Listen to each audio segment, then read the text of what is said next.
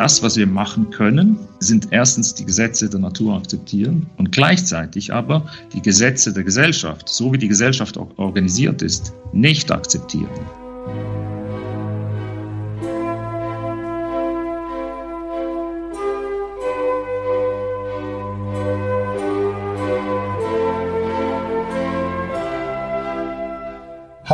Ich heiße Sie herzlich willkommen zu Augsteins Freitag, dem Podcast des Freitag am Freitag. Hier beschäftigen wir uns, wie Sie wissen, einmal in der Woche mit den Dingen, wie sie sind und wie sie sein sollten und mit den Menschen, die sie besser machen wollen. Wenn es darum geht, das Leben der Menschen besser zu machen, dann gibt es im Moment bekanntlich noch mehr zu tun als sonst, denn die Leute sind genervt und erschöpft. Sie haben, um mal mit Asterix und Obelix zu sprechen, das Fondue-Kechli gestrichen. Voll, denn die Bekämpfung von SARS-CoV-2 so heißt das Ding richtig, SARS-CoV-2 hat uns alle ausgelaugt. Und wie geht es denn jetzt weiter? Eine Antwort lautet Zero Covid. So heißt eine Initiative, die von Wissenschaftlern ausging, der sich aber Künstler, Schriftsteller und andere normale Leute angeschlossen haben und die auf ein verblüffend großes Interesse stößt. Die bisherige Strategie der Regierungen lautete ja Flatten the Curve. Warum das alles auf Englisch immer sein muss, weiß ich jetzt auch nicht. Also Lockdown zum Beispiel heißt im Grunde nur Einschluss, also wie in der JVA Tegel, ja, 18 Uhr Einschluss, bei uns jetzt immer Lockdown. Also man hätte also auch sagen können, äh, Kurve flach halten, so wie äh, bei Ball flach halten oder, oder Flachkörper. Äh, egal. Also Flatten the Curve ist gescheitert. Denn in Wahrheit haben die Regierungen da ja nur zu sehr hohen Kosten jeweils sehr wenig Zeit erkauft. Aber das Virus ist in der Welt und wer zur Normalität zurückkehrt, kehrt zum Virus zurück. Also Idee von Zero Covid, ganz kurz, wir merzen das Virus komplett aus, alle strengen sich einmal richtig doll an und dann ist Corona erledigt. Kann das funktionieren. Über Zero Covid rede ich jetzt mit dem Mitinitiator der Idee, dem Professor für Wirtschaftsgeographie an der Universität Salzburg, Christian Zeller. Hallo Herr Zeller, schön, dass Sie heute Zeit haben, mit mir zu reden. Ja, guten Tag, Herr Augstein. Auch vielen Hallo. Dank für die Gelegenheit, unsere Kampagne vorzustellen. Ja, da bin ich äh, tatsächlich sehr gespannt. Ähm, erklären Sie doch mal Zero Covid, also gar keine Corona-Infektion mehr. Echt jetzt? Wir müssen zuerst mal grundsätzlich die Situation anschauen, in der wir sind. Grundsätzlich können wir sagen, es gibt drei Möglichkeiten, mit einer Pandemie umzugehen. Die eine ist die Herdenimmunisierung. Das haben wir gesehen, das führt ins Desaster, ein Beispiel von Schweden oder auch anderen Ländern, Brasilien. Die zweite Option ist die Option, die eigentlich alle Regierungen in Europa in mehr oder weniger großer Konsequenz angewendet haben. Das ist Flatten the Curve. Das heißt, die Pandemie begrenzen, auf ein, gewissermaßen auf ein bestimmtes Niveau einstellen, wie gewissermaßen, wenn man denkt, man könne den Ofen auf eine Temperatur einstellen. Und die dritte Option ist wirklich, äh, die Pandemie zu besiegen. Jetzt sind wir in einer Situation nach fast einem Jahr, dass diese Option, die alle Regierungen in Europa gewählt haben, Flatten the Curve, gescheitert ist. Zumindest unter dem Gesichtspunkt der Opfer. Wir sind in einer Situation, wo es am Anfang äh, Lockdowns gab, im März bis in April. Dann gab es Lockerungen, die zu früh durchgeführt wurden. Die nachfolgenden Maßnahmen waren in inkonsequent. Jetzt sind wir wieder in Lockdowns, leichteren Lockdowns, schärferen Lockdowns, Lockerungen, abermals Lockdowns. Diese Strategie ist unter dem Gesichtspunkt der Gesundheit der Menschen, des Lebens der Menschen gescheitert. Es ist unmöglich, eine Pandemie einzustellen auf eine bestimmte Temperatur oder ein anderes Beispiel, eine andere Analogie. Es ist unmöglich, Milch köcheln zu lassen. Das geht nicht. Warum geht das nicht? Weil die Pandemie sich nach Naturgesetzen auch äh, verhält. Und da haben wir das Problem des exponentiellen Wachstums. Das heißt, wenn wir nur ein wenig über der Schwelle sind, äh, über eins, beziehungsweise wenn wir über der Schwelle sind, dass wir nicht mehr einzelne Infektionen nachverfolgen können, dann geht die Sache immer gleich wieder los. Und das, das geht nicht. Das haben wir jetzt gemerkt. Das ist eine Sache der Unmöglichkeit. Und es gibt Länder, die sehr früh von Anfang an, schon im, Februar, März, sich anders entschieden haben. Äh, einige asiatische Länder, äh, Neuseeland, dann mit etwas Zögern auch äh, Australien. Und rückwirkend müssen wir sehen, dass diese Länder äh, die bessere Strategie gewählt haben. Diese Länder haben mittlerweile eigentlich nahezu ein, ein übliches, normales Leben und die haben eben die Strategie gewählt, äh, die Virusinfektion radikal runterzudrücken. In einer ersten Phase so weit, bis jede einzelne Infektion nachvollziehbar ist und dann in einer zweiten Phase wirklich in der Perspektive auf Zero. Herr, Herr Zeller, wie oft ist es in der Geschichte äh, äh, schon gelungen, hoch ansteckende Krankheiten komplett auszurotten und auszumerzen? Ja, es gibt verschiedene Beispiele. Also man hat äh, viele Infektionskrankheiten durch Änderungen der Verhaltensweisen, durch soziale Maßnahmen wirklich runtergedrückt. Man hat natürlich nie eine Krankheit auf Null runtergedrückt, ja, also Null im, im absoluten Sinne.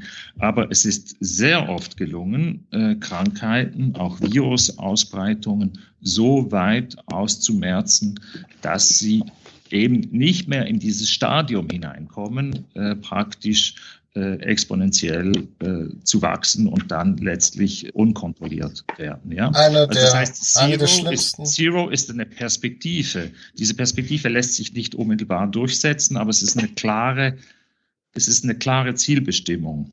Die Alternative heißt letztlich, die Sache laufen zu lassen oder immer alle paar Wochen wieder neue Lockdowns und das wird nicht funktionieren. Äh, die eine wirklich sehr gefährliche Krankheit, die man tatsächlich besiegen konnte, und darüber sollten wir vielleicht nochmal reden, warum eigentlich der Kampf gegen diese Krankheiten immer in so militärischer Metaphorik daherkommt, äh, waren natürlich die Pocken. Und die sind ähm, besiegt worden durch Impfung.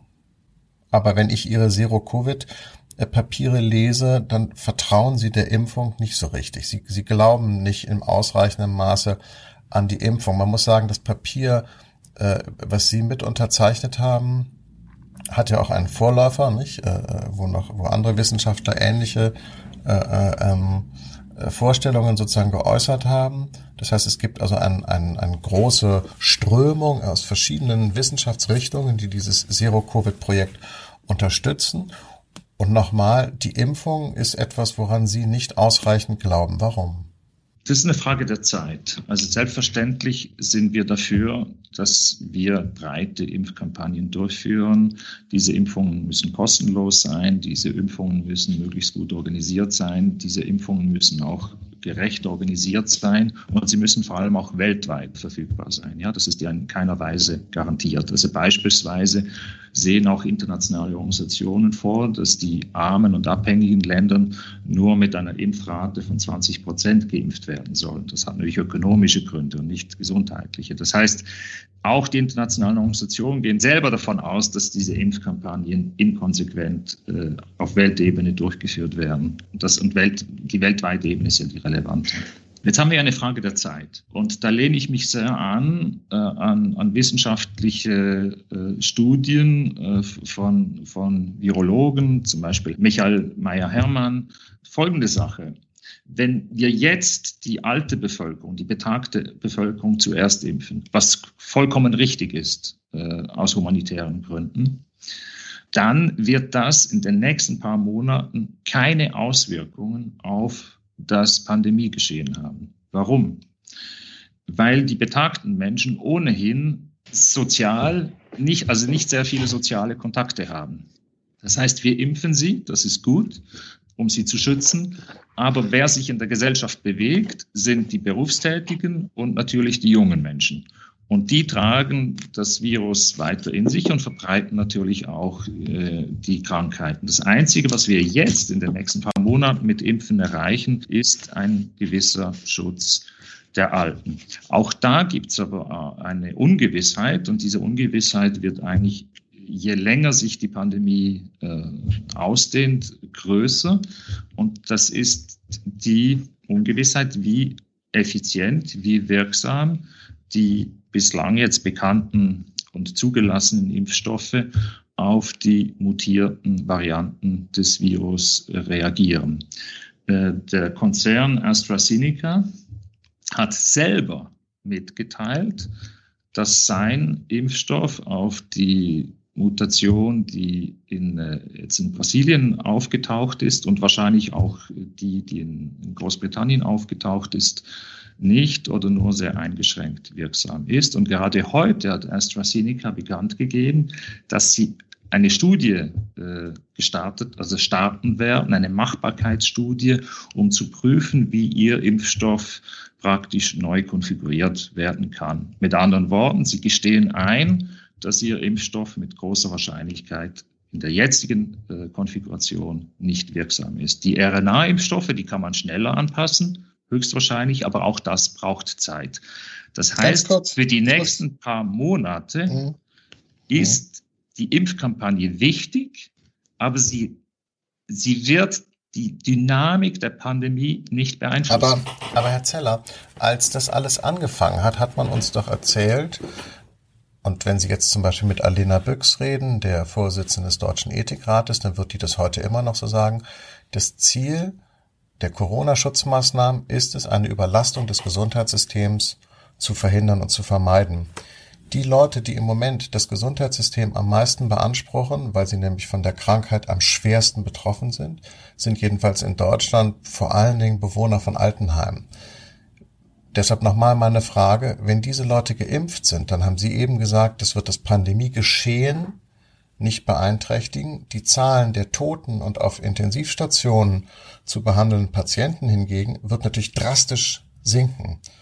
Eigentlich ist doch damit das Ziel erreicht, das Gesundheitssystem nicht zu überlasten, oder ist das falsch? Das ist richtig. Die Frage ist aber, ob diese Zielvorstellung auch die richtige ist. Weil diese Zielvorstellung geht ja von Anfang an aus, dass, das, es geht ja einher mit der Strategie Flatten the Curve, geht ja von Anfang an davon aus, dass die Regierungen eine große Anzahl von Verstorbenen mit in ihre Politik einkalkulieren. Ja, das ist ja, das ist ja implizit, das ist in dieser Strategie ja ein integrierter Bestandteil. Das heißt, ich denke nicht, dass es richtig ist zu sagen, wir lassen die Pandemie eben laufen oder wir versuchen sie wie eine Temperatur einzustellen, genau auf dieses Niveau, dass gerade das Gesundheitswesen nicht äh, über die Belastungsgrenzen oder sogar in den Zusammenbruch kommt. Das, das geht nicht eben wiederum aufgrund des exponentiellen Wachstums äh,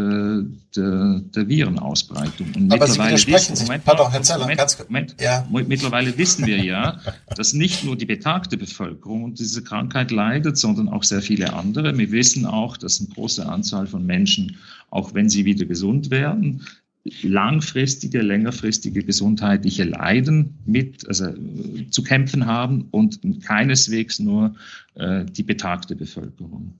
Das bedeutet also, Sie halten die Zielsetzung von Anfang an für falsch und ich äh, entnehme auch sozusagen den, den Äußerungen der, der Zero-Covid-Leute und auch, es steht glaube ich auch in dem Papier selber drin, dass sozusagen die Zielsetzung gescheitert ist. Ich würde das übrigens auch so sehen. Ich finde es aber ganz interessant, dass ähm, ich, aus, ich weiß gar nicht aus welchen Gründen, instinktiv ohne Experte zu sein, genau der gegenteiligen äh, äh, Auffassung zuneige, die zum Beispiel auch äh, im Sommer bereits äh, der WHO-Koordinator äh, Ryan, der, der sozusagen zuständig ist bei der WHO für die Covid-Bekämpfung, äh, gesagt hat, wir werden gar nicht in der Lage sein, dieses Virus äh, auszumerzen. Wir müssen lernen, damit zu leben, so wie die Menschen immer gelernt haben, mit Krankheiten zu leben, beziehungsweise dann in, in längeren Verläufen vielleicht es geschafft haben, Krankheiten wirklich zurückzudrängen.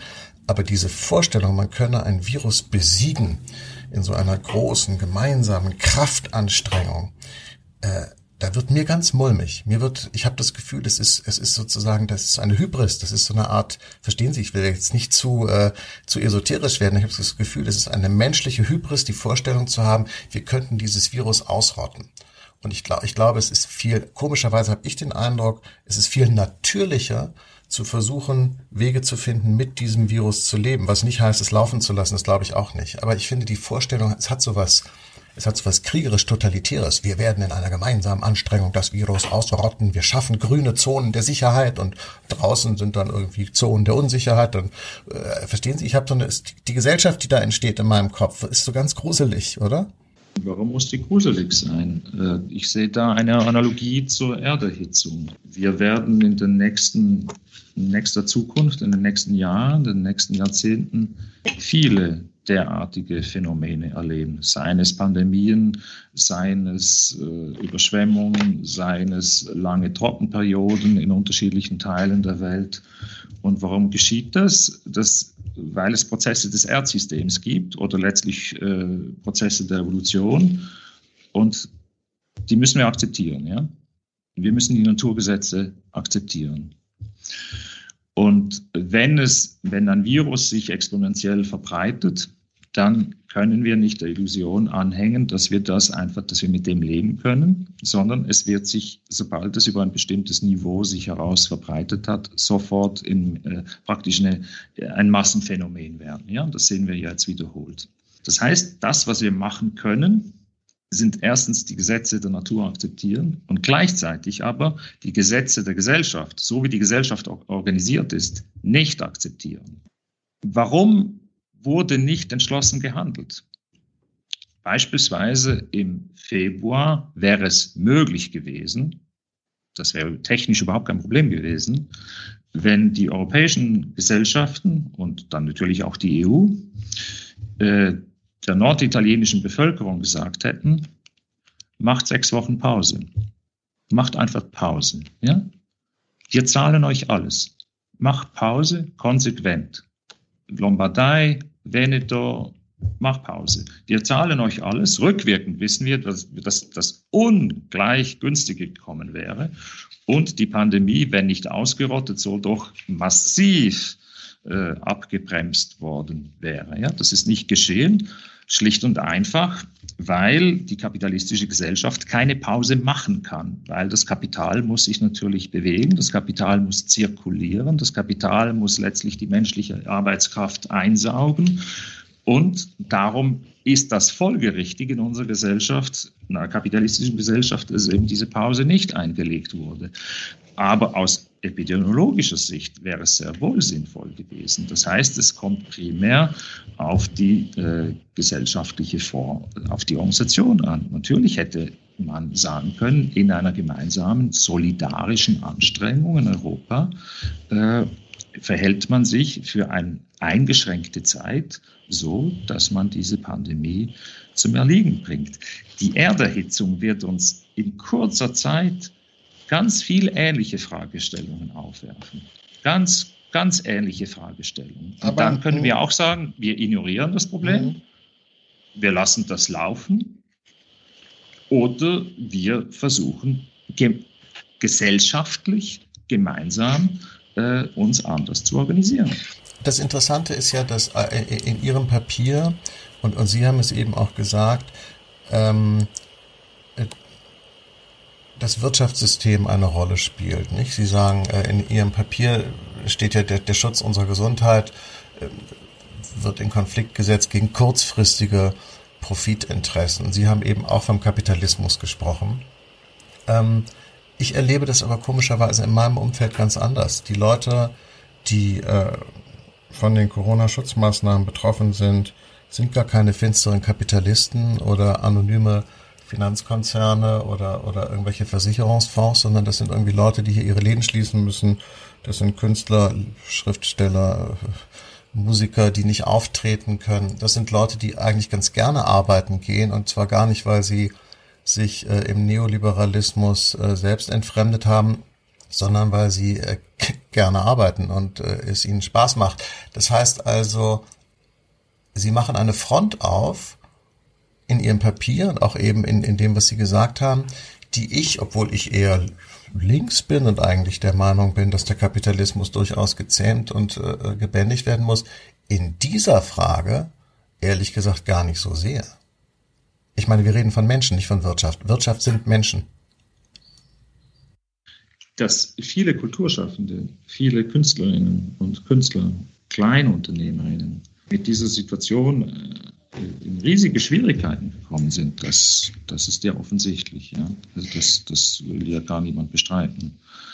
Äh, aber auch hier stellt sich die Frage der Alternativen. Es ist ja nicht nur ein individuelles Problem, es ist ein gesellschaftliches Problem. Wie handelt eine Gesellschaft, die jetzt von dieser Pandemie betroffen ist? Die, die flattende Curve-Strategie, also die beschränkte Eingrenzungsstrategie, die lief ja und läuft weiterhin darauf hinaus, illusionär zu versuchen, das Niveau der Ansteckung auf ein bestimmtes Niveau einzugrenzen. Wenn dieses Niveau überschritten ist, dann gibt es wieder Lockdown. Aber inkonsequent, selektiv. Die einen werden betroffen, die anderen sind nicht betroffen. Wer von den Maßnahmen betroffen ist, ist weniger epidemiologisch begründet, sondern letztlich, welche Lobbygruppe sich äh, mehr oder weniger letztlich äh, durchsetzen kann. Das ist ja letztlich die Politik, wie sie in den letzten elf Monaten realisiert worden wäre, äh, wurde. Das heißt, wenn es gelingt, eine gesellschaftliche Debatte anzustoßen, und in der Tat, da stehe ich schon dazu, für eine gemeinsame, soziale, gemeinschaftliche äh, Aktion äh, in einigen Wochen, die entbehrungsreich sind, das ist keine Frage, äh, äh die Pandemie so weit runterzudrücken, dass eben jede einzelne Ansteckung wieder nachvollziehbar ist. Und das ist hier genau eigentlich auch der Vorschlag von 1000 Wissenschaftlerinnen in ihrem Appell vom 18. Dezember in der Zeitschrift The Lancet. Wenn wir das schaffen, dann, dann sind wir genau auf, auf dem richtigen Weg. Das Problem ist, dass die Regierungen das ja genau nicht machen. Ganz kurz. Sie, sie machen das ja genau nicht. Und das hat ja einen Grund, denn wir sehen ja, dass in Europa offensichtlich es ganz unterschiedliche Kulturen gibt. Ich fand eine der interessantesten äh, Entwicklungen dieser Pandemie, dass plötzlich die Schweizer und die Schweden in Europa irgendwie so eine Art Ruf, oder in Deutschland, Entschuldigung, in der deutschen Presse, Präzisierung, Schweizer und Schweden bekamen in der deutschen Presse plötzlich so den Ruf, als wären sie so unzuverlässige Gesellen, ja, irgendwie so schmierige, äh, äh, merkwürdige Menschen oder oder ganz kalte. Also, also ich, ich, ich, ich fand das geradezu grotesk, dass das auch niemandem aufgefallen ist. Die beiden Zivilisationen, die beiden Völker, die beiden Gesellschaften in Europa, die vielleicht die effizientesten, vernünftigsten, ruhigsten, angenehmsten, meinetwegen auch langweiligsten Leute sind überhaupt, standen plötzlich so am Pranger, äh, am moralischen Pranger und niemandem ist es so richtig aufgefallen. Die Antwort ist doch einfach nur, dass diese Gesellschaften eine Zeit lang zu anderen Abwägungsergebnissen gekommen sind. Und ich finde es ganz spannend, Sie haben es ja auch eben, glaube ich, angedeutet, die sind dann so gescheitert mit ihrer Strategie. Das würde ich zum Beispiel gar nicht so sehen, denn jeden Tag, wo dort Leute in Restaurants gegangen sind, wo dort Kinder in die Schule gegangen sind, wo Familien dort ihren Alltag gelebt haben, ist ein guter Tag gewesen. Und wenn die dann später ihre Maßnahmen verändern müssen, weil sie merken, dass bei ihnen irgendwas in die Imbalance gerät, dann ist das halt eine souveräne Entscheidung, die so eine Gesellschaft fällt. Was Sie jetzt aber im Prinzip ja implizieren, also was Sie implizieren, ist, dass alle die gleiche Strategie verfolgen müssen. Und wenn sie das nicht tun, dann muss man im Prinzip natürlich die Grenzen halt hochziehen, denn das bedeutet es ja de facto. Wenn man durch ihre ganzen Papiere so ein bisschen durchliest, da wird es ein bisschen schwammig und ein bisschen, äh, äh, da halten sie sich alle so ein bisschen zurück. Die Leute, die diese Zero-Covid-Strategie verfolgen, De facto heißt das aber, wer nicht auf unserer Linie ist, sorry Leute, da machen wir einfach die Grenzen dicht. Und ich finde das einen auch ganz schön hohen Preis äh, äh, äh, zu zahlen in einer Frage, in der man doch offensichtlich zu anderen Abwägungen kommen kann.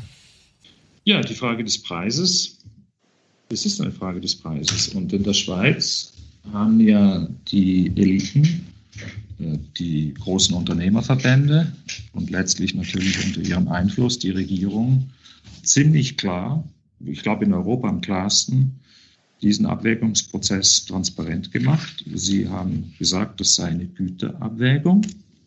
Und diese Güterabwägung, das machen Sie ganz transparent in der Schweiz, läuft darauf hinaus, wir nehmen Tausende, Zehntausende von Toten in Kauf, um weiterhin einen Spitzenplatz in der internationalen Wettbewerbsfähigkeit zu erhalten. Das ist die glasklare Botschaft. Und der Preis, den bezahlen Abertausende von Menschen, sei es mit dem Tod oder sei es mit einem langzeitigen gesundheitlichen Leiden.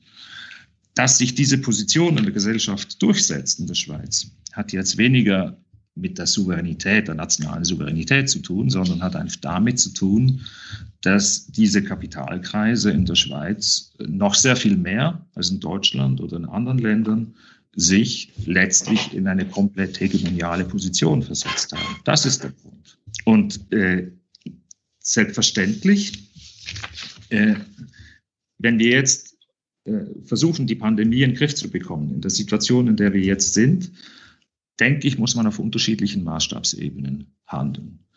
In einer ersten Phase, und da schließen wir uns der Meinung von, von Wissenschaftlerinnen und Wissenschaftlern an, gilt es natürlich, eine gemeinsame europäische Strategie zu fahren, weil unsere Gesellschaften sind hochgradig miteinander verbunden, man hat persönliche Kontakte, man ist beruflich mobil und so weiter und so fort. Das heißt, gerade um dieses Land gegen Land äh, diese, diese Rivalität von Land gegen Land äh, zu unterbinden, braucht es eine gemeinsame europäische Anstrengung. Natürlich ist es schwierig, das ist ja klar. Vor allem, wenn man sieht, wie äh, die EU funktioniert. Darum sagen, richten wir uns auch ganz bewusst nicht an die EU, sondern wir sagen, wir, richten uns an die Gesellschaften, ja, um Druck aufzubauen.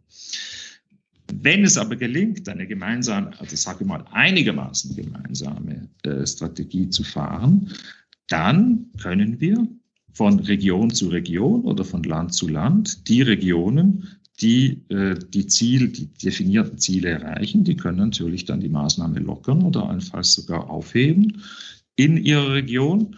Und nach und nach wird das dazu führen, dass wir die Mobilität auch in Europa wieder, wieder herstellen können.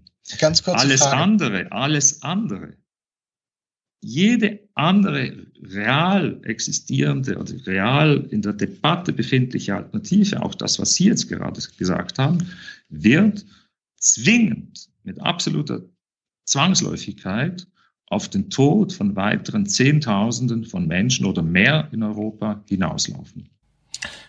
Was glauben Sie, Herr Zeller, warum zumindest in Deutschland in diesem zweiten sogenannten Lockdown die Menschen sich nicht mehr im gleichen Maße einschränken wie im ersten? Ja, erstens, weil es mühsam ist. Das ist offensichtlich für alle mühsam. Aber es gibt auch einen gesellschaftlich-politischen politischen Grund. Ein wesentlicher Grund ist, ist, dass die Regierung, die deutsche Regierung, die österreichische Regierung, die schweizerische Regierung und andere Regierungen ihre Ziele, die sie in ihrer Pandemiepolitik verfolgen, nicht klar kommunizieren. Die Ziele, der Lockdowns oder der beschränkten Lockdowns oder der leichteren oder auch der schweren Lockdowns, die werden nicht kommuniziert. Es, man weiß nicht, wohin das führen soll. Ja? Das heißt, wieso soll ich mich weiter anstrengen? Zwei Wochen einschränken, vier Wochen, sechs Wochen, zwei Monate, wenn ich davon ausgehen muss, dass nachher nach einer gewissen Beruhigungsphase die ganze Sache wieder losgeht. Das, äh, das ist nicht sehr motivierend, das ist offensichtlich. Äh, die, nicht einige Länder, die die Pandemie erfolgreich runtergedrückt haben, haben auch in dieser Hinsicht einen anderen Weg gewählt. Ein gutes Beispiel hierfür ist äh, Neuseeland. Die Regierung dort hat von Anfang an sehr transparent informiert, was die Sachlage ist. Sie hat sehr transparent auch informiert über die Beschränkungen, auch die Begrenzungen des eigenen Gesundheitswesens und hat gesagt, unser Ziel ist eben die Pandemie massiv runterzudrücken und letztlich auszumerzen. Das hat zwei, drei, vier sehr schwierige Monate bedingt, das ist richtig. Der Regierung ist es gelungen, die Menschen mitzuziehen, sie zu überzeugen. Das Ziel war klar. Man konnte das messen. Und anschließend gab es ja Wahlen, ganz reguläre Wahlen, und die Bevölkerung hat es der Regierung gedankt und hat sie mit einem grandiosen Wahlsieg äh, bestätigt. Nun würde ich jetzt sind wir in einer Situation, wo die Gesellschaft eigentlich nahezu äh, so leben kann wie vorher. Und natürlich werden die Grenzen kontrolliert. Aber es ist ja nicht unmöglich, nach Neuseeland zu, zu reisen, sondern man muss halt gewisse Prozeduren auf sich nehmen. Das ja, heißt, Zeller, muss eine, Moment, Moment, muss eine Moment, das ist ja logisch, Na, da dass man eine Zeit in die Quarantäne geht. Da muss ich wirklich unterbrechen, weil, äh, Entschuldigung, spätestens jetzt muss ich Sie dann bitte äh, ganz kurz bitten, den Atlas rauszuholen und sich anzugucken, was ist die herausragendste Eigenschaft von Neuseeland? Es ist eine Insel. Äh, Deutschland hat, glaube ich, acht oder neun äh, äh, Außenländer äh, um sich herum. Wenn Sie sozusagen die Grenze Virus sicher machen wollen, dann wissen Sie auch, was das bedeutet. Dann können Sie im Grunde einen, einen Zaun bauen, so wie Trump ihn für Mexiko bauen wollte. Genau darum argumentieren wir europäisch. Natürlich, äh, ich selber bin in meiner eigenen Biografie wechsle zwischen den drei deutschsprachigen Ländern permanent hin und her. Also natürlich ist, das wäre absurd, äh, kleinräumige, also nationalistische Strategien. Aber auch das müssen wir jetzt, was war die bisherige Regi Politik der Regierungen? Genau das haben ja die Regierung gemacht. Die eine Regierung hat diese Maßnahme getroffen, die andere hat eine andere getroffen. Äh, sie haben sich gegenseitig die Grenzen zugemacht, äh, teilweise sogar unabgesprochen das ist ja genau das, was passiert ist. Und das genau, ist nicht das, was falsch. wir wollen. Wir wollen genau das nicht. Ich habe noch eine, ich hatte Sie vorhin ja gefragt, was Sie glauben, warum die Leute zumindest in Deutschland im zweiten Lockdown sich nicht mehr so ganz an die Regeln halten. Ich habe eine andere These äh, äh, als Antwort, und zwar, dass die Leute, nachdem sie den großen Schrecken empfunden hatten in der ersten äh, Welle, in den vergangenen Monaten ihre eigene Risikoabschätzung machen, was das Virus angeht. Nämlich jeder kennt inzwischen irgendjemanden, der krank war und jeder kennt Leute, die wieder gesund geworden sind. Mancher kennt auch einen, der vielleicht äh, einen schweren Verlauf hatte. Es kennt hin und wieder sogar jemand, äh, jemanden, der daran gestorben ist. Aber aus all diesen vielen Informationen, die die Leute aus ihrem eigenen Leben sammeln, äh, zimmern Sie sich, basteln Sie sich eine eigene realistische Risikoabschätzung. Was bedeutet diese Krankheit für mich? Und ich fürchte, dass das Ergebnis, zu dem die Leute kommen, ganz anders ist als das, was sozusagen die Politik oder auch als was Sie hier gerade erzählen. Nämlich die Leute haben das Gefühl, das ist eigentlich eine Krankheit, die betrifft mich nicht wirklich oder das Risiko nehme ich für mich in Kauf. Ich halte das für überschaubar. Aber wenn ich meine Oma besuche oder wenn ich meine Mutter besuche, dann mache ich vorher einen Test, weil für die ist es echt gefährlich. Ich glaube, dass fast alle Leute, zumindest die ich kenne, inzwischen so leben. Das ist ja auch vernünftig. Also natürlich ist es vernünftig, äh, gewisse individuelle Vorsichtsmaßnahmen äh, zu treffen. Und es ist auch nachvollziehbar, dass man diese Vorsichtsmaßnahme vielleicht etwas, wie soll ich sagen, selektiv lebt, ja, und äh, sagen wir äh, aus individueller Sicht ein, ein gewissermaßen ein kontrolliertes Risiko eingibt. Das beobachte ich bei mir ja selber auch. Das ist aber, glaube ich, ziemlich naheliegend. Aber die entscheidende Frage ist ja nicht, äh, wie wir jetzt erklären, wie, wie die Menschen sich jeweils individuell verhalten. Ich glaube, da haben Sie recht, da würde ich Ihnen zustimmen. Diese, diese, diese Verhaltensweisen gibt es natürlich. Die Herausforderung, da, da insistiere ich darauf, ist nicht eine individuelle, sondern eine gesellschaftliche. Und es geht darum, auch einen gesellschaftlichen Zusammenhalt von unten aufzuentwickeln. Äh, ja? Das ist ein ganz entscheidender Punkt. Alle, alle, alle, Länder, alle Länder, die, denen es gelungen ist, die Pandemie einzuschränken, sogar den autoritären oder den autoritärsten, alle diese Länder hatten immer bei ihren Maßnahmen ein Element dabei, wo es wichtig war, die Bevölkerung mitzunehmen einzu, zu integrieren, sie aber zu ich, überzeugen. Aber das ist ja genau das, was ich gerade sage. Deshalb habe ich das ja eben gesagt. Ich glaube, die Leute haben das Gefühl, es ist gar keine Krankheit, die für die gesamte Gesellschaft so ein großes Problem ist, sondern eine Krankheit, die für bestimmte Gruppen ein großes Problem ist. Das heißt, die Prämisse, die ihren Papieren zugrunde liegt, und ich habe das ja alles gelesen, äh, die wird offensichtlich von sehr vielen Leuten gar nicht geteilt, weil ihr Alltags, ihre Alltagserfahrungen dagegen sprechen. Weil die Leute kennen halt alle jemanden, äh, der krank wurde und dann hat er eine kleine Grippe und er hat es gar nicht gemerkt. Und dann kennen sie halt ganz alte Leute in den Altersheimen, die schwer gefährdet sind und ganz doll leiden. Und dann finden die Leute, man muss sich um die kümmern und die schützen. Aber es hat keinen Sinn, die ganze Gesellschaft runterzufahren und die Jungen ihrer Freiheit zu berauben wegen einer Krankheit, die für die Jungen gar nicht gefährlich ist. Ich sage ja nur, ich fürchte, dass das das ist, was sich inzwischen durchgesetzt hat in der Öffentlichkeit dass es diese äh, Wahrnehmung gibt, das, das ist möglich, aber sie ist, sie ist nicht angemessen. Sie ist gesellschaftlich nicht angemessen, weil da, diese Haltung geht ja eigentlich davon aus, dass es letztlich kein Problem ist, dass äh, Betagte, Erkrankte oder Menschen mit Vorerkrankungen oder auch völlig zufällig von der Krankheit Betroffene, das wissen wir ja auch. Es gibt auch viele jüngere oder ganz äh, mittleren Alter stehende Menschen, die von der Krankheit hart getroffen sind, ohne jegliche sogenannte Vorerkrankung. Diese Einschätzung, auch die, die Sie jetzt gerade wiedergegeben haben, geht ja irgendwo davon aus, Entweder spielt es keine Rolle, wenn die Betagten oder eben die, die Menschen in Risikogruppen sterben. Das ist eine hochgradig äh, unsolidarische äh, Position. Äh, oder man geht illusorischerweise davon aus, dass man die sogenannten Risikogruppen selektiv schützen kann. Und auch das ist eine Illusion. Auch das zeigen die letzten äh, elf Monate. Hat man das denn versucht? Entschuldigung, hat man das denn versucht, diese Leute zu schützen? Mir kam es anders vor. Ich hatte das Gefühl, dass von Anfang an gesagt wurde, weil es eine Frage der gesamten Gesellschaft ist, dürfen wir gar nicht anfangen, einzelne Gruppen besonders herauszugreifen. Das wäre unsolidarisch, das würde das Netz der Maßnahmen schwächen, sondern wir tun so, als beträfe es alle. Und darum hat man sich, glaube ich, gar nicht wirklich gekümmert um die vulnerablen Gruppen. Es trifft beides zu. Selbstverständlich hat man äh, wo man Zeit gehabt hätte, im Frühjahr, im Sommer, hätte man Zeit gehabt, sich vorzubereiten auf die sogenannte zweite Welle. Man wusste ja, dass eine zweite Welle kommen wird. Das wussten alle.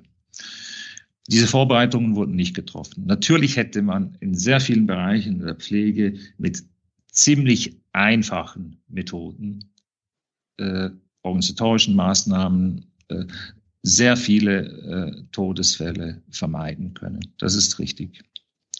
Das hat man nicht gemacht und das ist ein Skandal für sich. Ja? Das ist äh, richtig. Dennoch, wie ich vorhin schon argumentiert habe, hätte auch ein größerer Schutz der Betagten das allgemeine Pandemiegeschehen nicht groß verändert. Oh. Natürlich wäre es möglich gewesen, äh, ein, ein, die Todeszahlen deutlich zu vermindern. Ich habe ja gesagt, das ist ein Skandal für sich. Allerdings die Vorstellungen, die jetzt darauf zielen, man müsse praktisch ganz spezifisch, man könne die Betagten oder die Risikogruppen wirklich schützen, das ist wirklich eine Illusion, weil das darauf hinauslaufen würde, dass man diese Menschen monatelang, über viele, viele Monate isoliert, einsperrt und auch die Menschen, die mit ihnen Kontakt haben, also die Familienangehörigen, die Pflegerinnen und Pfleger und so weiter, die wären ja davon mit betroffen. Und weil das eigentlich eine sehr große Anzahl von Menschen ist, war es auch objektiv, ist es objektiv schwierig bis unmöglich, da wirklich einen, einen, diese Menschen konsequent zu schützen. Natürlich wäre sehr viel mehr möglich gewesen. Aber Wiederum, ich argumentiere äh, letztlich aus der Perspektive der Gesamtgesellschaft und der Gesamtdynamik der, der Pandemie. Ich will jetzt nicht unfair sein, äh, wenn ich Sie jetzt et etwas frage, weil, weil das wäre so leicht, ähm, äh, da solche Sachen einfach so von der Platte zu putzen, aber ich, das wäre irgendwie unangemessen. Deshalb frage ich Sie aber trotzdem vorsichtig, für wie realistisch halten Sie Ihre Forderung? Oder ist das gar nicht wichtig, dass sie realistisch sind? Und das meine ich jetzt nicht sarkastisch, also das meine ich jetzt ganz ernst. Wenn man Politik macht äh, oder sich gesellschaftlich einmischt, muss man sich Ziele setzen und nicht jedes Ziel äh, ist realistisch. Beispielsweise wieder eine Analogie zur Erderhitzung. Das Ziel, die Erderhitzung auf 1,5 Grad im weltweiten Durchschnitt gegenüber der vorindustriellen Zeit zu, einzu, also zu, zu begrenzen, ist unrealistisch geworden. Mhm. Das Ziel werden wir nicht erreichen, zumindest nicht unter den gegebenen kapitalistischen Spielregeln. Dennoch ist es richtig, dieses Ziel voranzutreiben. Dennoch ist es richtig, dass die Klimabewegung dieses Ziel offensiv voranträgt, um die Debatte, um den Diskurs zu verschieben, um mit diesem Ziel der 1,5 Grad letztlich eine ganze Reihe von konkreten Maßnahmen durchzusetzen. Und bei der Pandemie ist das ähnlich und zwar noch viel, viel zugespitzter, weil die zeitlichen Horizonte ganz anders sind, weil wir in einer extrem verdichteten Situation sind. Es geht nicht um, um Jahrzehnte oder um Jahre, sondern es geht um, um, Tage, Wochen und, und Monate. Das heißt, wir setzen ein klares Ziel, wir verschieben die Debatte und ich muss sagen, ich gehöre zu den Initiantinnen und Initianten dieses Aufrufs. Es ist etwas Überraschendes passiert. Als wir diesen Aufruf verfasst haben, dachten wir, wenn es gut läuft, kommen wir nach einiger, einiger Zeit vielleicht auf 10.000 Unterschriften und können etwas im kritischeren Milieu die Debatte verschieben oder so. Oder einfach mal einen Punkt setzen. Ja, das war die zurückhaltende Annahme. Was passiert ist, ist was ganz anderes. Äh, diese, diese Vorstellung von Zero Covid schlug völlig überraschend ein. Äh, wir bekamen schon, bevor wir an die Öffentlichkeit gegangen sind, das ja ein, zwei Tage vorher, bei, den Erstunterzeichen, bei der Sammlung von Erstunterzeichnenden, sehr, sehr viele positive Meldungen im Sinne von, endlich, endlich wagt jemand einen Schritt, der Regierung etwas entgegenzusetzen, was eine völlig andere Richtung zielt als, als, ähm, als die Querdenker oder die, die Leugner oder die Ignorantinnen und Ignoranten. Und das war wie so eine Art äh, Erlösungs- oder so eine Art, nicht Erlösungsmoment, aber so eine Art Überraschung, ja, dass jetzt viele Leute darauf angestiegen sind. Und was jetzt passiert, das ist eigentlich nochmals überraschend. Äh, die Debatte hat ja längst diesen Appell äh, hinter sich gelassen. Mittlerweile diskutieren Menschen in Städten, in kleineren Orten, sogar in Betrieben über diese Perspektive Zero Covid. Es gibt mittlerweile bereits Berichte über die, über die Gründung von lokalen Gruppen in Kleinstädten, in größeren Städten. Das, das hat ja fast den Moment, den Moment einer sozialen Bewegung angenommen. Ich will jetzt nicht übertreiben und euphorisch sein, aber es gibt so, äh, so gewisse Prozesse, die in diese Richtung zielen. Und das zeigt, dass dass wir da irgendwo einen gewissen Nerv in der Gesellschaft getroffen haben, dass ein, ein bedeutend, ich sage nicht die Mehrheit, aber ein bedeutender Teil der Gesellschaft genug hat von dieser beschränkten, äh, limitierten, selektiven, ungleichen Eingrenzungspolitik und wirklich sagen will, wir haben die Möglichkeit, wir können uns solidarisch organisieren, wenn wir das wollen. Wir können diese Pandemie in der Tat radikal eindämmen, so dass wir nachher wieder Schritt für Schritt in eine Situation kommen, wo wir äh, gut miteinander leben können. Herr Zeller, ich danke Ihnen ganz, ganz herzlich für dieses Gespräch. Vielen Dank. Tschüss. Vielen Dank auch, ja. Danke.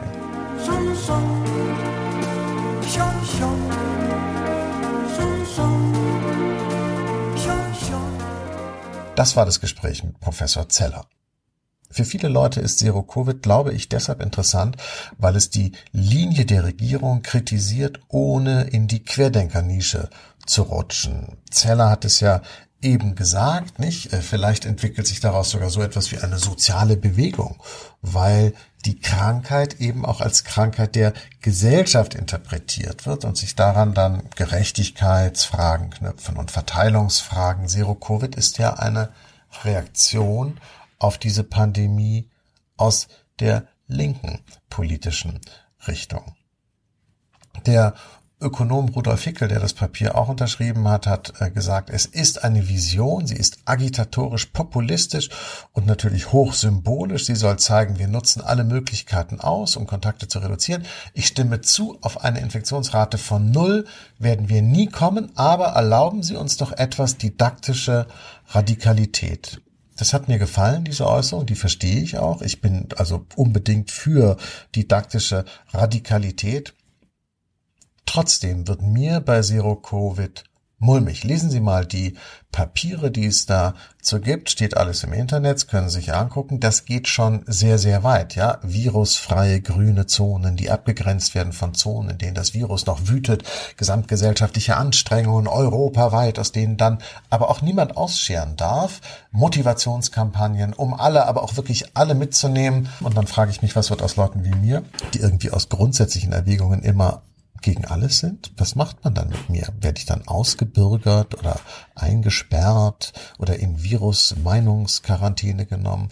Das klingt alles ein bisschen nach einem totalitären Virusstaat. Allerdings muss man sagen, dass äh, Professor Zeller und seine Freunde darauf ein sehr kluges, gutes Gegenargument haben. Er sagt nämlich, wir sind bereits auf einem autoritären Kurs und wenn wir so mal weitermachen, dann wird alles noch viel, viel schlimmer. Zum Beispiel wird Markus Söder dann Bundeskanzler. Ich weiß es nicht, aber das ist ja das Schöne an so einem Podcast. Man muss zu keinem Ergebnis kommen. Das war Augsteins Freitag. Der Podcast ist Freitag am Freitag. Sie können uns bei Apple, Spotify und anderen Podcatchern hören und auf freitag.de. Und übrigens, wenn Sie etwas zu sagen haben, ja, hören und sagen, dann können Sie mir gerne unter jakob.augstein.freitag.de auch schreiben. Hören, sagen, schreiben. Nächste Woche geht es weiter. Bis dahin, Ihr Jakob Augstein.